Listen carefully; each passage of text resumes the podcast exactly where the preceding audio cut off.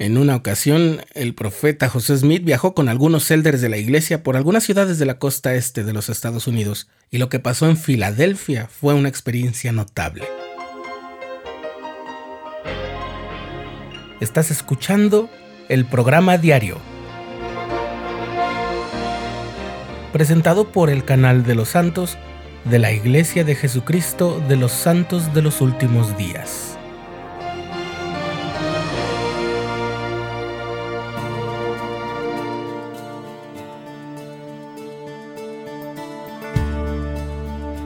En uno de los recibos de un talonario expedido hace unos 180 años con el membrete de la Iglesia Universalista, con sede en la histórica ciudad de Filadelfia, en el estado norteamericano de Pensilvania, se puede leer lo siguiente. 14 de enero de 1840, para el uso de la iglesia del reverendo J. Smith por G. H. Macaulay, 13 dólares con 63 centavos. Cuando estaba prestando mi servicio misional me topé con el ejemplar de una revista Ensign en cuya portada aparecía una pintura del profeta José Smith hecha por Robert Barrett, un artista de la iglesia. Solo que en esta imagen el profeta aparecía ante un púlpito y en un lugar que no se parecía ni al interior de los templos de Kirtland o Nauvoo, sino que parecía seguir los estilos arquitectónicos de otras denominaciones cristianas más añejas, con algunos motivos artísticos peculiares, y un órgano con pipas que tapizaban el fondo, en la contraportada de la revista aparecía la aclaración, era una iglesia en Filadelfia. Por supuesto, aquel reverendo J. Smith del recibo no era otro que el profeta José Smith.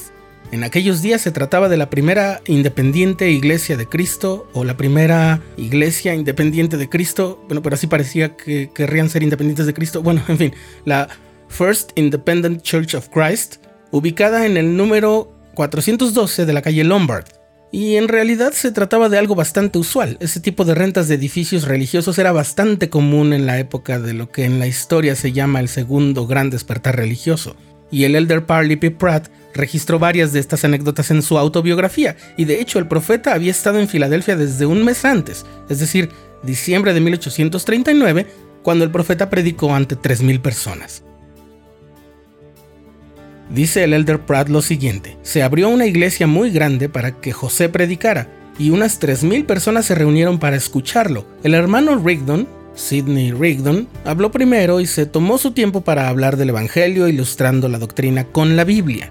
Cuando terminó, el hermano José se levantó como un león a punto de rugir y estando lleno del Espíritu Santo, habló con gran poder, dando testimonio de las visiones que había tenido, el ministerio de ángeles que había recibido y cómo había encontrado las planchas del libro de Mormón y las había traducido por el don y el poder de Dios. Si nadie más tuvo el valor de testificar un mensaje tan glorioso del cielo y del hallazgo de un registro tan glorioso, sintió que debía hacerlo en justicia para con la gente y dejar el evento en manos de Dios. Estaba claro, no era el momento de dar un mensaje que cualquier otro ministro de cualquier otra iglesia pudiera dar. La de José fue una revelación independiente y su testigo un testigo independiente. ¿Y qué pasó entonces? Continúa Parley P. Pratt diciendo, toda la congregación estaba asombrada, electrizada por así decirlo, y abrumada por sentir la verdad y el poder con el que hablaba y las maravillas que relataba. Se bautizaron multitudes en Filadelfia y los alrededores.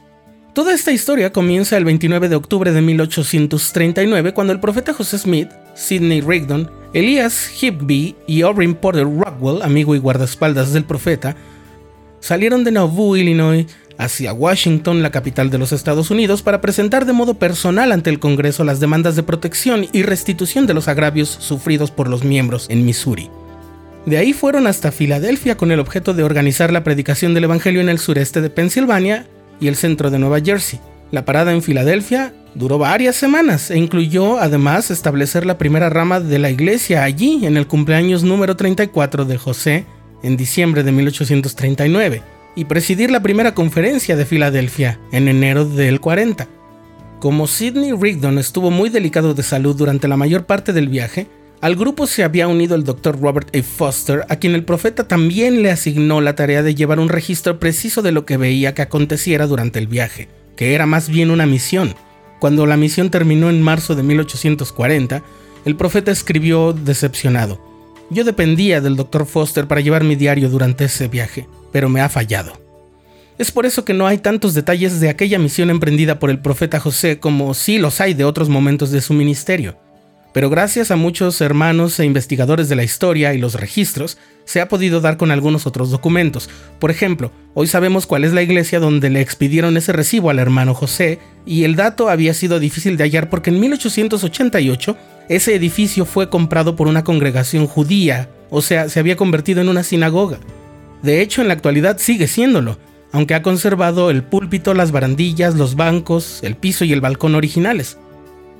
Fue hasta 1918 y 1919 que apareció una historia sobre el asunto en una publicación de otra iglesia escrita por Walter W. Smith, quien pertenecía a la Iglesia Reorganizada de Jesucristo, que se formó poco después de la muerte del profeta con algunos de sus familiares en los puestos de liderazgo.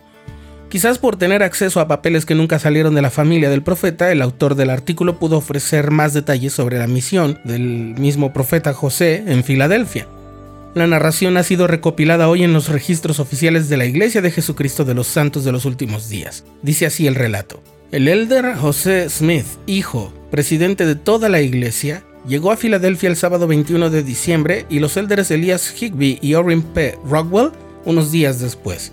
El presidente Smith se dirigió a grandes audiencias en el auditorio, en la esquina de las calles séptima en Callow Hill, en la iglesia universalista ubicada en la cuarta y Lombard y en otros lugares. Y fue así como se pudo dar con aquel recibo del que habíamos hablado al inicio. Pero de toda esta historia, lo que más me impresiona es el arrojo del profeta José Smith, ese celo suyo para aprovechar cada oportunidad recibida para testificar al mundo sobre el mensaje del que era portador, que la plenitud del Evangelio está de nuevo en la tierra, que Dios vive, que Jesucristo también vive. Y es nuestro Redentor, que ha salido a luz un registro sagrado que testifica de ello, que es el libro de Mormón, y que el reino de Dios se está estableciendo hoy sobre la tierra.